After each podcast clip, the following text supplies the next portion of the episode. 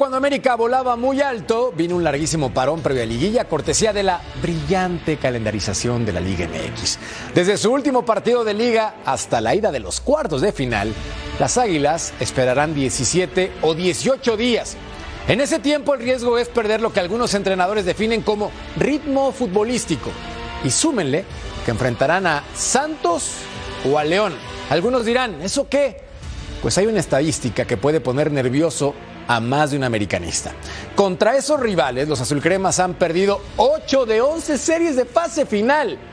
Por eso, le dan seriedad con un juego de preparación contra Petroleros de Salamanca. No es broma. Bienvenidos, soy Jorge Carlos Mercader y es hora de punto final. El próximo rival del América será el ganador del duelo de play-in entre Santos y León. Dos equipos que saben jugarle a los azul crema en fase final. Las Águilas tienen 8 series perdidas de 11 ante Guerreros y Esmeraldas en conjunto. León tiene en su poder una de las derrotas más dolorosas en la historia de América. Final Apertura 2013, Estadio Azteca. León venció 3-1 al América y se proclamó campeón de ese torneo. A esa victoria se le unen dos más en cinco series de fase final. Ahora, los Esmeraldas no quieren dejar pasar la oportunidad de vencer a Santos en play-in y volver a eliminar a los de Cuapa. Sentimos que somos un equipo que estando adentro podemos, podemos hacernos camino más allá de todo lo turbulento que fue el recorrido. Así que vamos con todo por eso. Por otro lado, en Torreón tampoco le tienen miedo al América. Lo superaron en 5 de 6 eliminatorias. La última fue la goleada de 6-3 global en semifinales del Clausura 2018. En Santos la confianza está tope y se nota. Ahora solo quieren seguir eliminando oponentes. Pasando de fase, eh, siempre como lo hemos pensado nosotros, que la liguilla es la fiesta grande y nadie se quiere quedar. Creo que nosotros cada vez que, que ingresamos a la liguilla nos no mentalizamos hacer las cosas bien y, y poder seguir trascendiendo.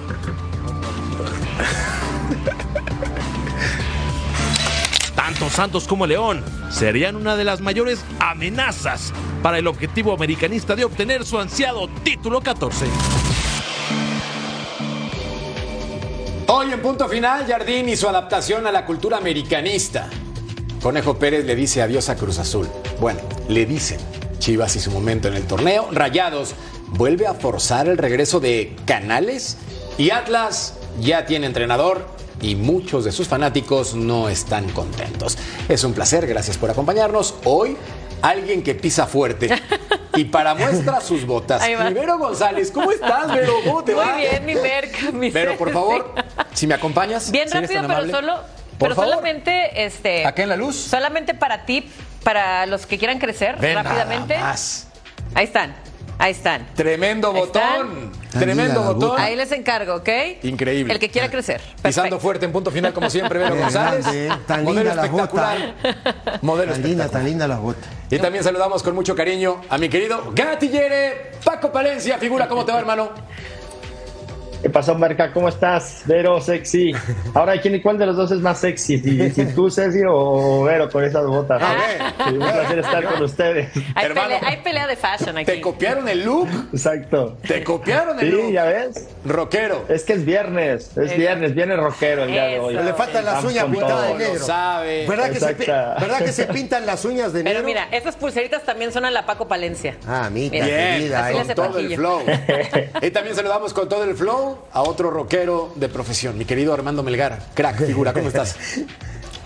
¿Cómo estás, Merca? Qué gusto saludarlos. Fuerte abrazo para todos. Ya los extrañaba. Muy rockeros el día de hoy, ¿eh? Felicidades, muy bien. Bien, se nota que es fin de semana, hermano Así mío, es. y nosotros formales, aburridos como los conciertos de algunos personajes. Mi querido Cecilio de los Santos, mi Cecilio. ¿Cómo te va, crack? ¿Está aburrido hoy o qué? No, estoy muy divertido. Ah, contento bueno. de estar contigo. Un ¿Cómo te placer, un placer estar contigo, con Vero, con, con Paco, con Armandito. Un saludo a toda la Unión Americana y a todo el mundo. A ver, ¿con qué quieres que empecemos? Con la encuesta, ¿te parece? Va, dale. Bueno, repasemos entonces la encuesta para que ustedes participen con nosotros en punto final y la presentamos a continuación. Pregunta para los americanistas y los antis.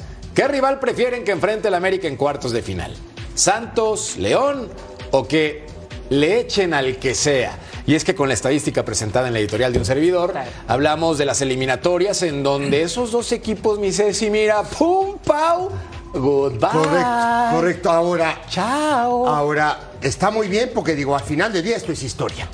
¿no? El fútbol es historia y uno lo tiene que decir. A mí me tocó una de estas, me acuerdo ya por el 2010, me parece a mí, eh, donde nos elimina eh, el equipo de Santos, nos gana 1 a 0 en el Azteca. Y luego creo que en Santos, no me acuerdo bien, pero creo que en Torreón empatamos y quedamos afuera del, ¿no? de, la, de la final o de la semifinal, no me acuerdo bien cómo era. A ver, te explico. Sí, León en momentos, y, y ese, ese, ese, ese León de, de, de Matosas, sí fue mucho mejor que el América. Ese Santos que a mí me tocó fue mejor que el América en todos los aspectos. Ahora, viendo a Santos hoy, viendo a León hoy, América tiene dos escalones encima de los dos equipos y los puede enfrentar a los dos donde sea y le puede ganar a los dos donde sea. Estoy contigo. Estoy contigo. A no ser que. A no ser que. Pero, pero, fútbol mexicano. Sí. Y Ah, bueno, pero, sí. antes de despeinarnos en el debate, ¿les parece si les presentamos lo que dice tu entrenador, André Jardín, Dale. en un podcast con respecto a qué se siente dirigir al América y cuál es la postura como entrenador, ofensivo, defensivo? Pongamos atención. Creo que, que o, o que hace un jogador y un, y un entrenador soportar la presión de un gran club es o cuánto tú te preparaste para, para estar donde estás. ¿no? Y yo, yo soy un, un entrenador que me gusta el contacto con el jugador, de estar muy junto. Me considero un de ellos de verdad, no porque soy jugador, y sí porque estoy en un grupo que, que está peleando por, por los mismos objetivos, entonces estamos juntos. Estamos todos con el mismo objetivo, quiero ganar más que todos o igual a todos. Sí, sí. Eh, bien, juegan 11, esta es la mayor dificultad que cualquier entrenador tiene y aún más y con, con un elenco que igual tenemos aquí, es que todos quieren jugar, pero tengo que elegir los 11 que empiezan, después tengo que elegir más 4 o 5 cambios de- dentro del partido pero mis objetivos es ganar todos los partidos y creo que todos est- están en- con este mismo objetivo y aceptar que por veces están elegidos, otras no, pero al final estamos en el mismo barco. Y bien, aquí estoy en un club que también siento que tiene por cultura eh, jugar muy bien, jugar un fútbol ofensivo y ser campeón, eh, eh, trabajar por títulos. Entonces me encanta estar en este momento donde estoy porque mi ADN siempre fue este, ¿no? de buscar las conquistas, pero mirar muy alto, tener como, como parámetro los mejores equipos del mundo. Yo encontré ya una- un equipo que, que jugaba una- de una forma bastante ofensiva, ¿eh? Eh, que me encanta, de, de cuando era rival, era siempre eh, una preocupación, un, un dolor de huevos, como se dice, né? enfrentar a América. Mi, mi papel neste primeiro momento foi tentar dar um pouco mais de, de ordem defensiva, de responsabilidades defensivas, de fazer um, a equipe encontrar um equilíbrio que pueda atacar eh, sem estar tão preocupada com, com, com os contragolpes ou com, com as formas de defender. Él es André Jardín.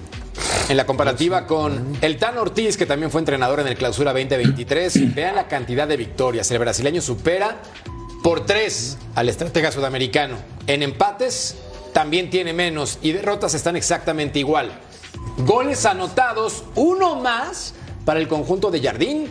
Y en goles recibidos el balance ha sido espectacular, con solamente 14 en contra. Por eso en esta temporada ha sido la mejor defensiva del torneo. En un momento más voy a regresar contigo, mi Ceci, porque tenemos que despeinar. Tú dale para adelante, Mercader. El programa Es águila mayor. Preguntar con respecto a eso del dolor de Blanquillos, con respecto al enfrentar al equipo de Cuapa.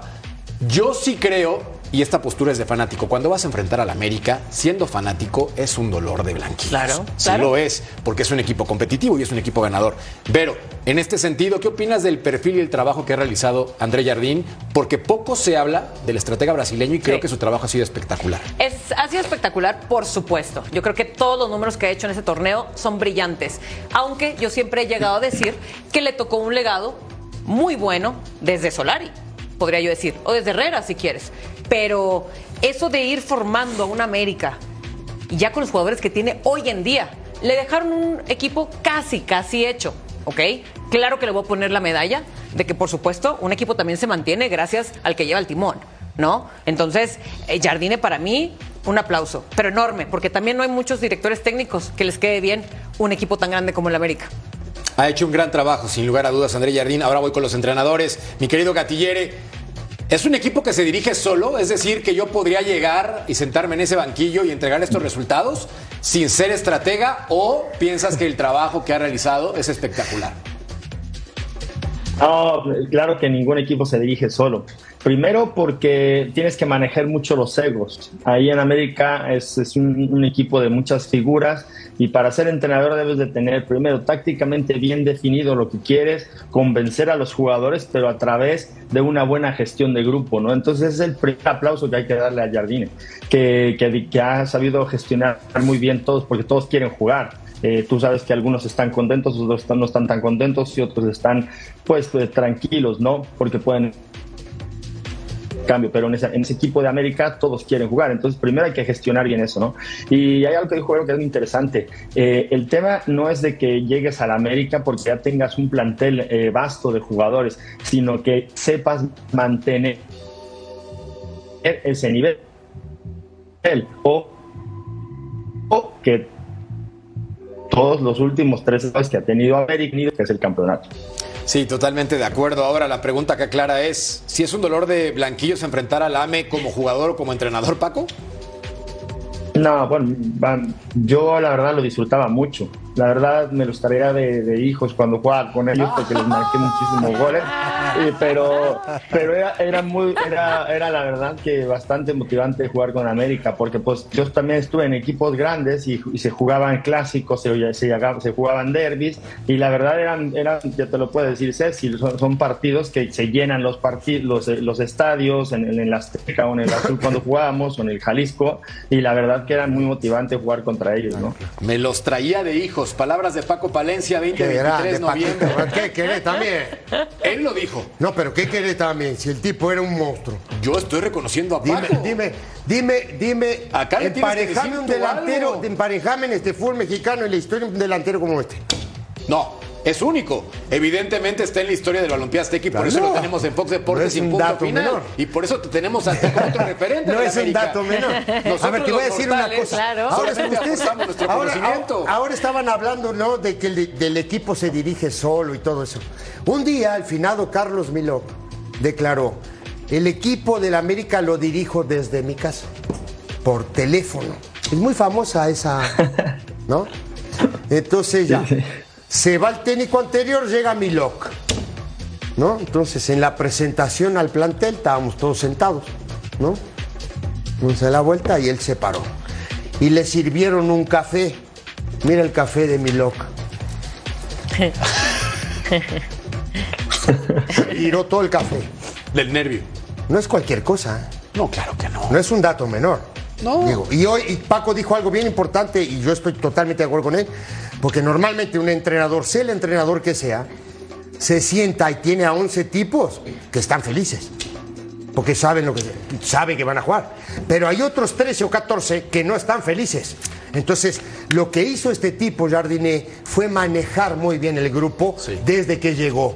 Le dio minutos a unos, sacó a unos ¿no? De- que estaban, la verdad, en el pozo. El caso de Jonathan Dos Santos, por ejemplo, lo saca, lo revive, hace que juegue, es puntal en el América hoy, esa es la verdad. No es un tipo determinante en el planteamiento táctico del América, pero también movió al equipo. Y eso es muy, digo, ¿cómo te digo? Eso para estas etapas finales es fundamental, porque él sabe que tiene ¿qué te, qué te digo? Ve- 18, 20 tipos que puede confiar en cualquier momento en, en- en el partido que sea con De cualquiera de estos muchachos. De acuerdo, ahora Armando, acá la pregunta es muy sencilla. Viendo los números de los hombres de hierro de Jardine, Kevin Álvarez, el que más ha tenido en cuanto a minutos se refiere con 1187. Yo sí creo, Armando, que el trabajo por parte del estratega brasileño ha sido espectacular, sin duda. No me deja ninguna duda, pero ¿crees que sea el entrenador que va a ser campeón de la América después de tantos años? Ah, me, me pones la pregunta más difícil a mí, ¿no? Eres un crack, hermano, tú te la sabes. A ver, te va a poner una A pregunta creo que difícil, esta Abo. América- Creo que esta América tiene todos los argumentos suficientes para ser campeón. Yo me quedo con lo, con lo que mencionaban al principio. Sí, como decía Vero, a lo mejor le dejaron un equipo ya planchado, un plantel a la medida, con grandísimos jugadores, pero el hecho de llegar y demostrar como estratega en dónde sacas lo mejor de cada uno de esos jugadores, en dónde te dan eh, un mejor rendimiento, cómo mantener la armonía en el, en el plantel, cómo está jugando el equipo, porque además no son resultados por casualidad, el equipo realmente juega bien.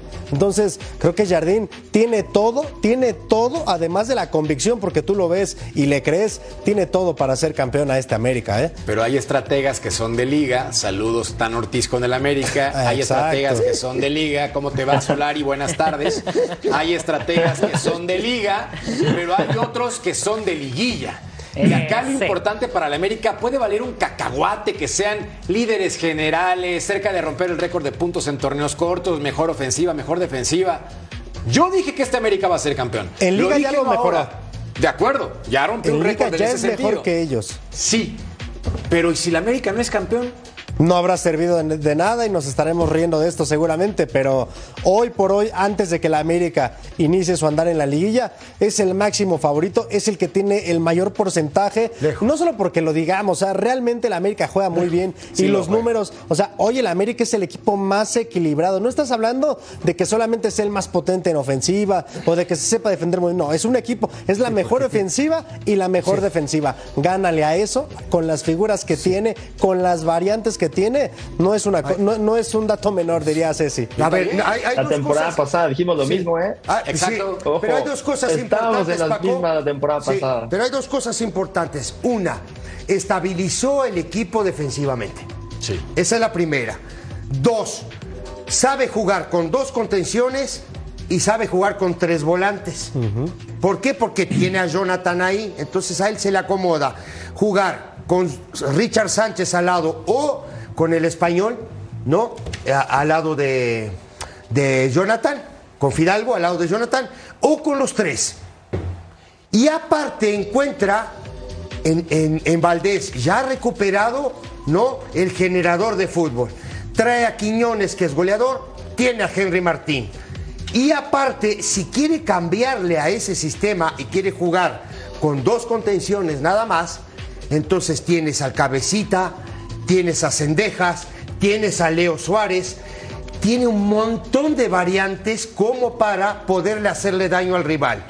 Ahora, tiene tipos que cate- categorizan el ataque. Henry Martínez es uno de ellos. El mismo Quiñones es un tipo que te categoriza el Cabecita. ataque. El Cabecita Rodríguez te hace goles. Eh, el otro, Brian Rodríguez, te hace goles. No sé cómo está en el momento. No se puede iniciar la liguilla. Ahora, en el fondo, en la fase de- defensiva, el tipo mejoró y nos dimos cuentas en los números, ¿eh? En los números nos dimos cuenta de que el tipo mejoró esa fase que era donde adolecía el América en campeonatos anteriores. ¿O estoy equivocado? No, tienes toda la razón. Me parece. Mira, esta lista es espectacular de lo que mencionabas, cómo se reparten tantos entre varios jugadores a la ofensiva. Diego Valdés, Jonathan Rodríguez, Quiñones, Cendejas, Brian y Henry Martín. Estás hablando que ahí hay más de 25 goles reunidos entre Sí. seis jugadores. Y estamos hablando de Henry Martín, porque quiero que los, muchachos, eh, los demás muchachos también opinen el tema de que tiene tres goles, pero ¿cuánto tiempo estuvo lesionado? Así es. ¿No? Y eso también cuenta. Claro. Ojo, ¿eh? Y Valdés. Lesionado. Y Henry Martín. Y, ¿Y sabes qué, lado, wow. Sí, hermano. Y sabes qué, que también en el tema defensivo, el torneo lo terminaron Lichnowsky y Ramón Juárez como revelación, ¿no? Para el América Sí. de la cantera. Y hoy tienes a un Cáceres que la mitad de la afición del América lo quería regalar a donde fuera y hoy está convertido en una bestia. Es un grandísimo central que ha estado jugando unas eliminatorias con Uruguay impresionantes. Entonces, tiene para echar para arriba, Jardín. La verdad es que tiene todo, tiene todo. Y levanto la mano porque uno de los que dijo fui yo, que no le tenía la confianza suficiente a este muchacho. Juega contra Argentina, primero juega contra Brasil, un gran partido, luego juega contra Argentina. Me saco el chapó para el tipo, ¿eh? Chapó.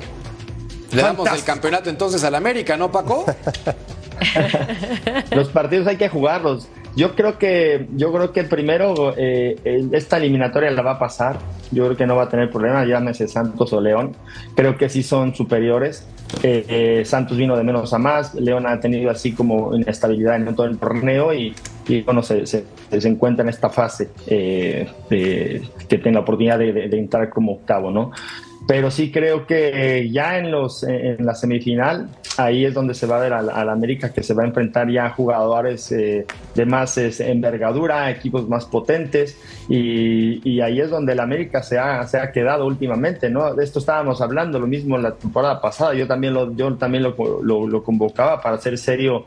eh, candidato a ser campeón la temporada pasada y lo acabaron eliminando, ¿no? Y la antepasada igual, y la anteantepasada también, ¿no? Entonces, creo que ahora sí eh, debe de dar un golpe de autoridad a América a todas estas muy buenas temporadas, no nada más esta, a todas estas temporadas, ahora sí es cuando ya debe de culminar, porque ya es un equipo más maduro, ya tiene muchos jugadores que son, que son, eh, que saben dónde están eh, jugando, lo que es el América, y saben perfectamente que es ganar el campeonato, o si no, muchos de ellos, chao. Sí, totalmente de acuerdo. Acá la pregunta tiene que ser para Vero, ¿cuál es la fórmula para ganar liguillas? Porque si alguien sabe es Tigres Claro, claro. en los momentos importantes, Exacto. responder aunque Muy tengas bien. tres entrenadores en un torneo, Tigres se la sabe.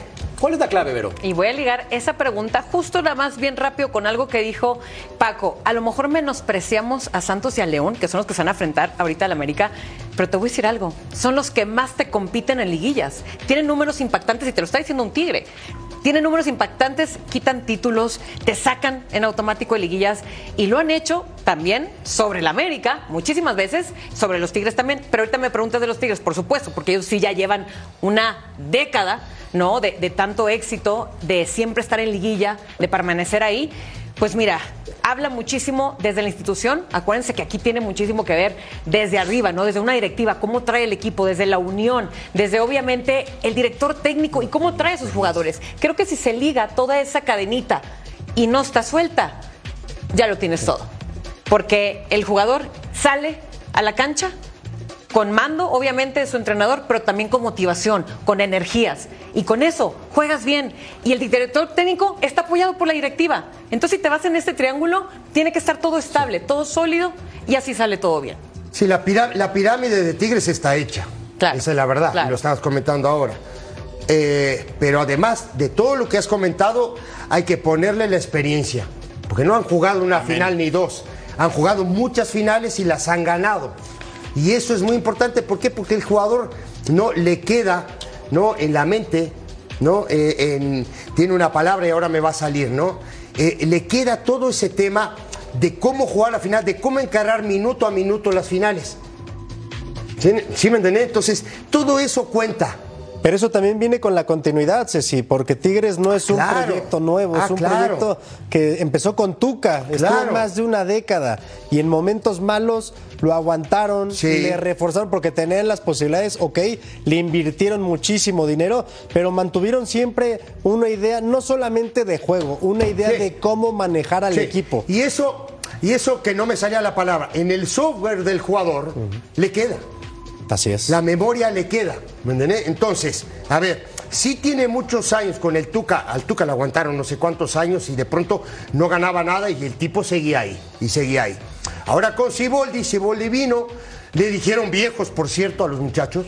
¿Te acuerdas de eso? Claro, Que el Miguel Piojo Herrera Herrera. les ¿El dijo que eran unos viejos, ¿no? Siendo su y miren director. qué terminaron los viejos. Es ¿Sí que así se hace la mística, ¿no? Creo yo que esa es la mística. Cuando Claro. hablamos de mística en el fútbol, la mística que tiene el Cruz Azul de los 70s, el América de los 80s, creo que esa es la mística. Se hace Sí. a partir de la continuidad y obviamente Yo de ir llamo- consiguiendo claro, éxitos. yo, ¿no? a eso, yo a eso le llamo equipos familiares. Que tú sabes, tú te levantas en la mañana del sábado que va a jugar Tigres a las 5, 7, 9 de la noche, tú ya sabes quién va a jugar. ¿Me entiendes? Claro. Si te preguntan a ti los 11 de Tigres, tú ya sabes que va a jugar. Así es. Nahuel Guzmán, que va a jugar eh, Aquino, que va a jugar eh, Pizarro, que va a jugar hoy este, eh, Samir, del otro lado. Angulo, que va a jugar, que va a jugar el brasileño, que es un crack, este Carioca. Carioca, Quiñones. ¿me entiendes? Que va a jugar Quiñones, hoy Gorriarán. Sí, me- ya sabes el equipo que va a jugar. Ahora, cuando empiezas a hacer cambios, y eso, no sé si Paco va a estar de acuerdo conmigo o no, es cuando un técnico, y el caso, por ejemplo, del Arcamón, te arma un equipo hoy y mañana te arma otro equipo pensando en el rival. Entonces yo siento, no sé Paco si tú estás de acuerdo conmigo, que no le das, tú no le das confianza al jugador. Para mi punto de vista. y- y más, y más de confianza, Ceci, más de confianza es una regularidad. Por Dios. que vayas Identidad. teniendo, jugando y que vayas conociendo a tus compañeros con los que juegas. Para mí, eh, los equipos no son de amigos ni de compañeros ni nada, son equipos que se hacen para competir. Y América tiene jugadores competitivos, ¿sabes? Que siempre quieren jugar. Tigres, ¿por qué gana? Porque son jugadores competitivos. Yo no sé si se llevan bien, mal o regular. Eso es lo de menos. del- del- Eso no tiene nada que ver. Eso es lo de menos. Todos, por eso digo, por eso quiero, quiero, quiero eh, resaltar eso. No importa si te llevas bien, mal, regular. Lo importa es que cuando sales a la cancha salimos a ganar y ahí es donde se hacen los, los equipos realmente fuertes, ¿no? Que tú ves a un Tigres que siempre salen y sabes que los tipos son competitivos y quieren ganar siempre, ¿no? Eh, América en algunas liguillas han salido y parece ser que no eran los no era el equipo que tenían en, eh, venían mostrando en la temporada. Yo creo que ahora sí eh, el, el equipo de América eh, ha tenido una regularidad en, en toda la gente que juega, ¿eh? no me refiero a los jugadores, Sí. sino el que juega no se nota si está si no está Henry Martin o si no está Diego Valdés o si no Ahora- está Richard Sánchez. El que juegue Sí, es la competitivo idea- la- y quiere ganar. Claro, porque la idea, Paco, muchachos, la idea sigue siendo la misma. ¿Me entiendes? de Jugamos de, esta manera y de esta manera en- enfrentamos al rival que sea. No, yo por momentos y varios partidos me tocó ver que América pone los 10 jugadores en cancha del rival y los tiene ahogados y los sitia, no los deja salir de ahí. Y eso, crea, que, quieras o no, creo que este muchacho ha sacado rédito de las, de las, eh, de las temporadas anteriores, donde no le ha ido bien al América. Y hoy, y hoy me parece que el tipo estabilizó todo, principalmente el sector defensivo. América es amplio favorito para ser campeón del fútbol mexicano y repasemos entonces cómo están los cuartos de final de esta apertura. Van a enfrentar a León o a Santos, que este fin de semana tienen play-in rayados contra Atlético de San Luis, Tigres, Puebla y Pumas Chivas. Ya son las llaves definidas, no hay movimientos en ese sentido. Recuerden, el domingo la Fiera en el Camp recibe a Santos a partido único. El que gane clasifica directo a liguilla. Recordar que si empatan... también a León. Sí, pero así es No el sistema mal. que lo convierte divertido y lo hace más entretenido en el fútbol mexicano. Recuerden entonces que si hay empate en fase regular, directamente a penaltis. Desde Torreón, Daniela López Guajardo con más. Entrenamiento regenerativo y compensatorio se llevó a cabo esta mañana en territorio Santos Modelo después del triunfo que logró el conjunto dirigido por Pablo Repeto en la instancia de play-in frente a Mazatlán este próximo domingo. Estarán enfrentando al conjunto de León que tiene una segunda oportunidad después de haber perdido este partido de play-in también, pero frente a Atlético de San Luis. Los guerreros tienen una visita muy complicada, solamente una victoria han logrado en toda la historia. Fue un 26 de agosto del 2017. Ese lejano apertura 2017 donde Santos Laguna ganó con marcador de 2 por 1, el único triunfo registrado en la cancha del Nou Camp. Precisamente esta mañana el seleccionado por Ecuador, Félix Torres, habló con los medios de comunicación sobre la importancia de este partido del próximo domingo. Escuchemos. Va a ser un, un partido muy lindo. Eh, nosotros nos estamos jugando eh, eh, algo muy importante para poder conseguir ese objetivo ¿no? que queremos estar en la liguilla. Bueno, creo que sí no, ha sido una cancha complicada siempre que hemos ido ahí. Ellos están con su gente, nosotros no nos ha ido bien creo en los últimos partidos fuera de casa, pero creo que es donde mejor jugamos, donde nos hemos sentido muy, muy cómodos. Creo que el equipo está consciente de lo que va a ser ese juego, ¿no? Tenemos que salir concentrados y, y darlo todo para poder sacar el resultado que necesitamos. Focos rojos también se encienden las alarmas en Santos Laguna. Tres posibles bajas para enfrentar este próximo domingo a considerar lo que se pueda rescatar y si se pueden recuperar estos jugadores. Estamos hablando de Ronnie Prieto, Emerson Rodríguez y el peruano Pedro Aquino. Desde Torreón, Coahuila, Daniela López Guajardo. Gracias, Dani. Momento de una pausa. Volvemos en punto final.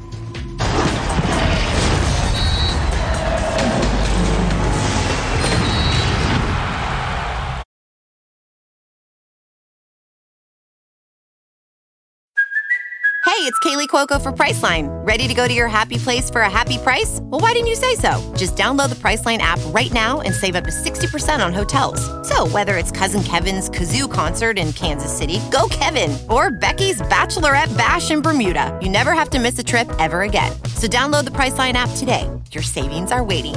Go to your happy place for a happy price. Go to your happy price, Priceline.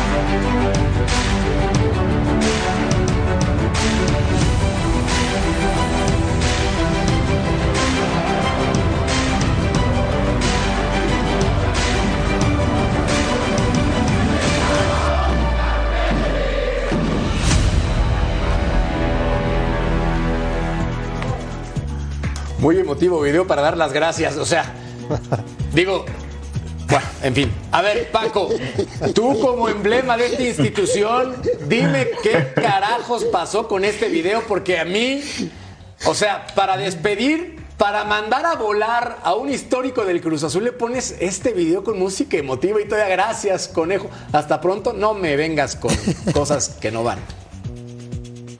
No, bueno, yo creo que fue una manera de justificar el por qué, el por qué no, lo man- no lo mantienen ahí, ¿no? Entonces la manera de justificarlo para que no sea, su salida tan abrupta es hacerle este video. Pero bueno, volvemos a, lo, a, a- a- lo- la misma cantaleta con, con Cruz Azul, ¿no? Eh, si no aguantas un directivo, si no tienes una regularidad en tus, en tus directivos, porque han cambiado muchísimos directivos, cambian de entrenadores, cambian de jugadores, pues esa inestabilidad evidentemente se va a notar y, Cruz Azul lamentablemente hoy día está, está pagando todo esto, ¿no? Le da la oportunidad al conejo, él, él- él sabe la eh, la conoce perfectamente eh, y ahora otra vez para afuera.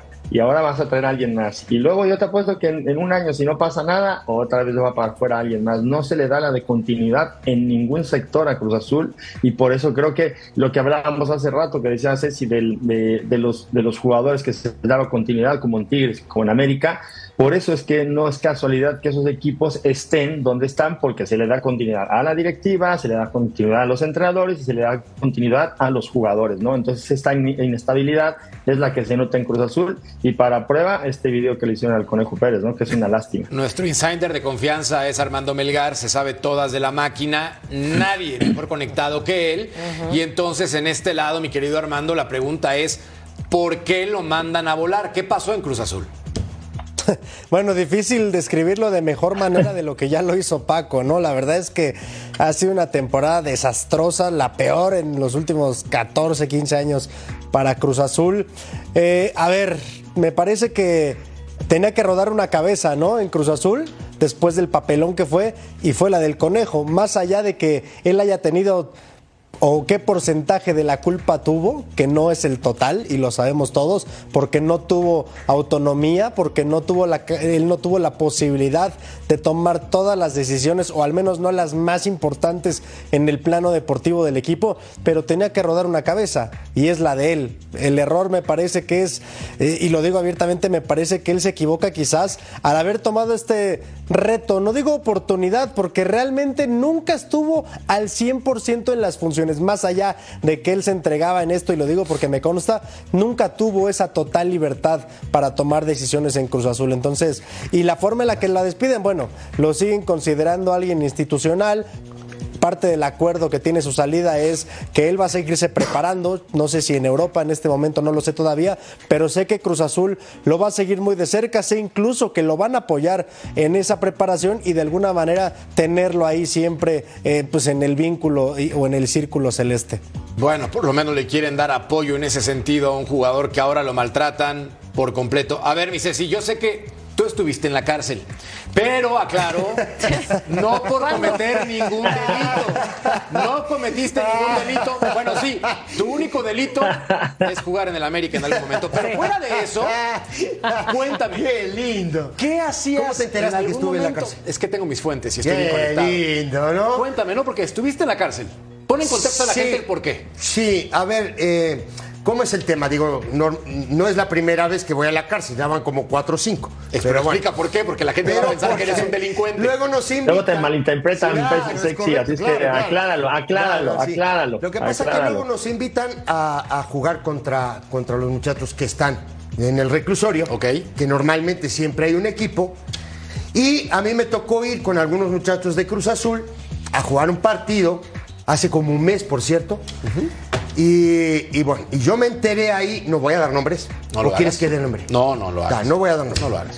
Me enteré ahí que va a haber noticias a partir de diciembre, enero, febrero, a más tardar marzo, le devuelven el equipo. Así nomás te lo digo, Paquito Palencia. ¿eh? Tampoco hay que sacar Oh. conclusiones muy difíciles, ¿no? O sea, cárcel, Cruz Azul y recuperar, sabemos por dónde va la bala, ¿no? O Ahí sea, te la tiro.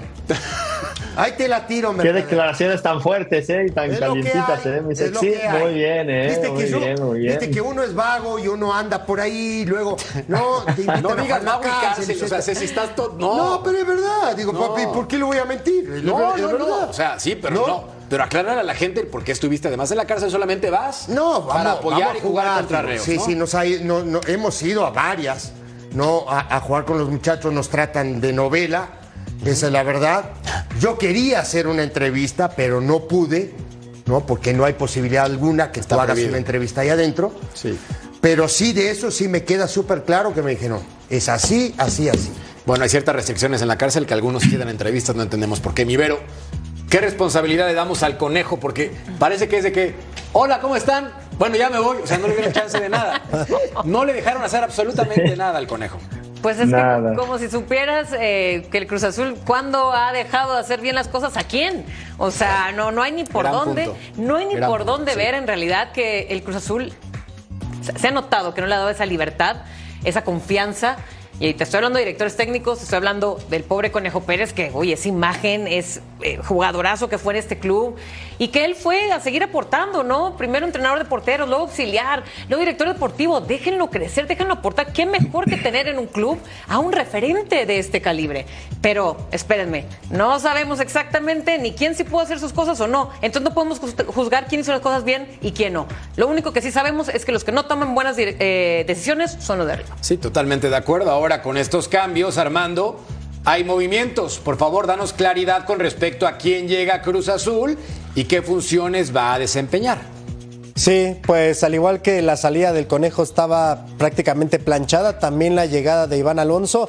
Ese comunicado de bienvenida para el uruguayo estaba listo en las oficinas de la máquina desde hace ocho días, desde hace una semana está esperando a salir del horno. Sin embargo, con todo el revuelo que se hizo en las últimas, en los últimos días, bueno, la directiva decidió meter un poco el freno de mano a esta situación y ya pasada la fecha FIFA me dicen que va a ser a principios de esta semana cuando va a venir el anuncio de Iván Alonso, cuyo proyecto interesó bastante y agradó a Víctor Velázquez. Habrá que ver lo que siempre decimos, ¿no? Hasta qué punto lo van a dejar trabajar y llevar al pie de la letra ese plan de trabajo que él presentó a Cruz Azul, que incluye también, eh, y es un aspecto muy importante, el tema de fuerzas básicas, que en Cruz Azul también lo decimos hasta el cansancio y simplemente no termina de cuajar, ¿no? Entonces, él va a llegar y con él eh, el técnico Anselmi, argentino, actual director técnico de Independiente del Valle, es la carta fuerte del proyecto de Iván Alonso. Si no era en Cruz Azul,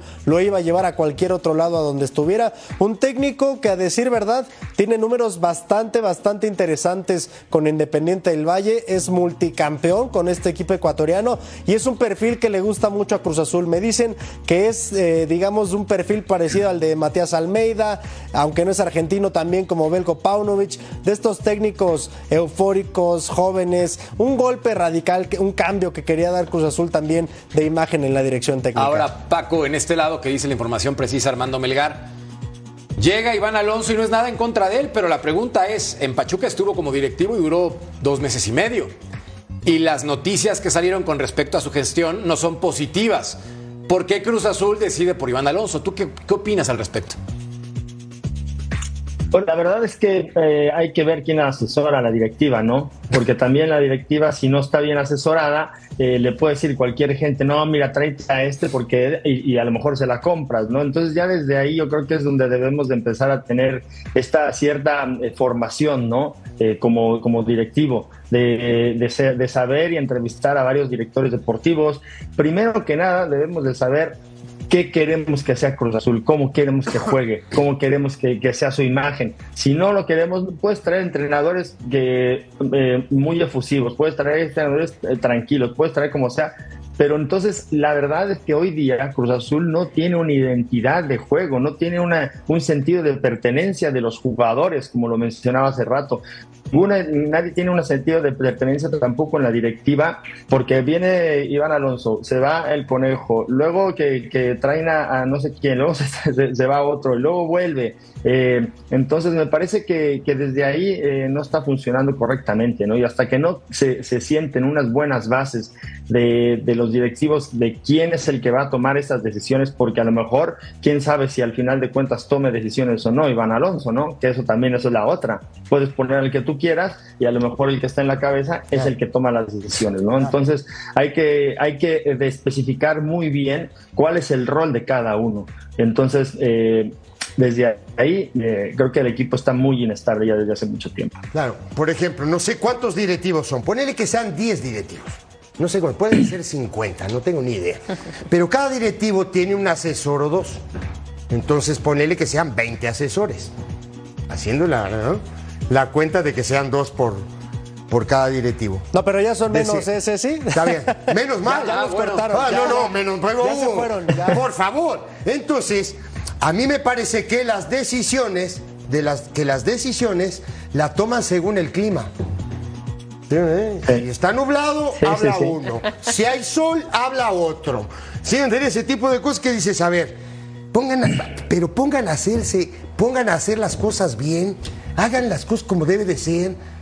Que tomen decisiones dos o tres o cuatro, los que tengan, pero que sean, digo, dentro del, del seno de, de, la. Que le des la autoridad a alguien de, tomar esa decisión, Ceci. Si tú no le das la autoridad de tomar una decisión a alguien, ¿a quién vas a culpar? ¿Al conejo? Y lo de, y lo de Iván Alonso. Y si la toma otro. Sí, y, perdón, Paco, pero lo de Iván Alonso a mí no me queda claro. Yo me, yo me voy a ir al bajo mundo y voy a averiguar bien. Yo tengo gente en Pachuca que me puede decir. Hoy Ceci, Bajo Mundo, cárcel y demás. ¡Pausa! de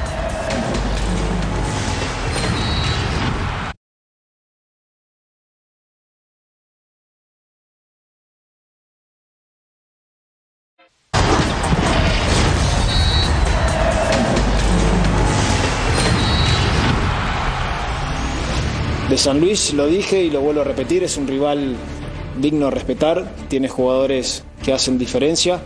Eh, está en nosotros poder ser equilibrados en estos 180 minutos, pero nosotros siempre vamos a ir a buscar la victoria porque primero que me gusta a mí y segundo que la exigencia del club lo merece también. Ese dolor de cabeza que me genera quién está mejor lo quiero siempre.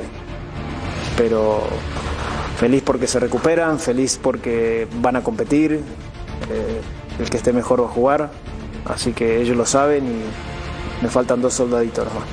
Sergio está muy bien, está entrenando muy bien, creería yo, me voy a adelantar algo, quizás el lunes podría estar en algunos trabajos con nosotros. Excelentes noticias para Rayados del Monterrey con eso de Canales. Mientras vemos el arsenal ofensivo de Rayados, Funes Mori, Berterame, Aguirre, Corona, Maxi Mesa, Joe Rojas, Jordi Cortizo y Román Ali Ávila. Pero este equipo tiene un potencial bárbaro, pero toda la temporada se la pasaron con una colección de lesiones. Es verdad. Incluso los obligaron a debutar a varios jóvenes siendo de los equipos más populares Correcto. que tuvieron a varios jovencitos. ¿Para qué está este Monterrey ya con estos jugadores recuperados? Bueno, te voy a decir, ¿eh? Este justo es otro equipo de los que también pueden ser un dolor de cabeza y un dolor de blanquillos. Correcto. En liguilla. Totalmente. Un equipo que ha mostrado constancia, contundencia, solidez. Aún así, con todos los lesionados que llegamos a ver durante el torneo, lo que mencionas ahorita, ¿cómo jugaron? Díganme ustedes, señores, ¿cómo jugaron? Y cuando les tocaba debutar a jóvenes, a Tano Ortiz, Luego lo metían gol. Así, de, así tal cual trae el Tano a este equipo. Entonces, aguas, eh, ahorita se están recuperando también varios. Hemos visto por ahí a Canales, eh, ya en las montañas de Monterrey, que es donde usualmente los jugadores, tanto de Tigres o Rayados, los llevan mucho a estas veredas para, para reforzarse. Y ya creo que es una buena señal al ver a Canales ¿Cómo se en, algunos- cerro? en algunas fotos por ahí. ¿Cómo se llama el en cerro? Chipinque. El Chipinque. Chipinque. Se nota Ajá. que Vero le va a Rayados de Monterrey. ¡Ah! no es cierto, Alberto, pausa. Volvemos a Muchas porras le echaste a, Muchas porras le echaste a Monterrey, pero eh, ojo. eh. A mis, Ojo. a mis- a mis tierras, a mis ahí vive.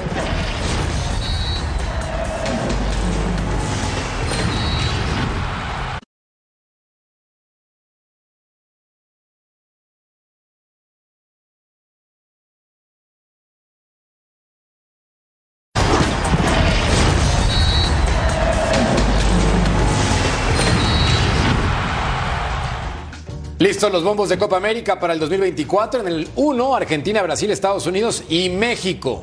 Como uno de los anfitriones, claro está. Bombo 12, ¿y cuáles son? Ahí te va Uruguay, Colombia, Ecuador y Perú que está arrastrando la cobija. Remátate el 3 también. Ahí te va Chile arrastrando la cobija, Venezuela, que es serio candidato para ir al Mundial, Panamá y Paraguay. Y espérate, porque hay un cuarto. A ver, date. Te va Jamaica, Bolivia, ganador del repechaje Canadá, Trinidad y Tobago y ganador del repechaje Honduras contra Costa Rica. ¿La gana Uruguay? La gana Uruguay. Bien, pausa. Volvemos a punto final.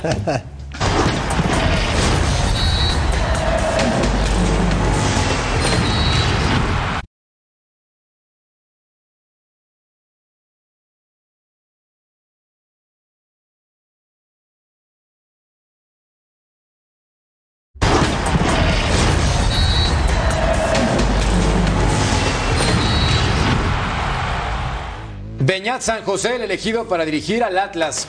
Paco, acá vimos los números en el fútbol mexicano. Siete ganados, seis empatados, 12 perdidos para una efectividad del 36%, pero con el Mazatlán, pues obviamente no es sencillo entregar resultados positivos. Sí, no, no, no, le, tocó eh, un un equipo que la verdad está, era muy débil. Él tiene cierta capacidad, pero sí creo que ahora con Atlas eh, me parece que va a tener eh, un, mejor, un mejor equipo, un mejor desempeño con, eh, con este equipo. ¿no? Eh, ya conoce a los, a los latinos, estuvo en Sudamérica y yo creo que eh, aquí en Atlas va a tener un, un- club que tenga mucho más solidez, mucho más respaldo y esperemos también que lo dejen trabajar, porque Atlas aguanta mucho a sus entrenadores, entonces yo creo que esa continuidad le va a venir bien. Si A no le ocurre, desarman entonces. lo que queda, ¿no, Merca, compañeros? Pues sí. Es esa, Digo, hermano. ¿Por qué?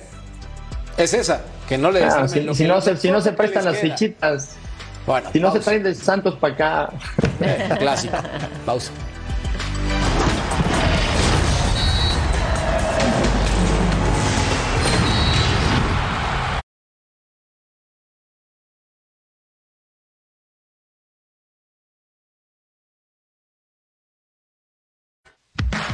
Según la encuesta, prefieren a Santos para enfrentar contra el América. Bueno, en nombre de mi Vero, de mi Armando, de mi Ceci, de mi Gatillere, gracias. Nos vemos en otra edición de Punto Final. Hasta la próxima.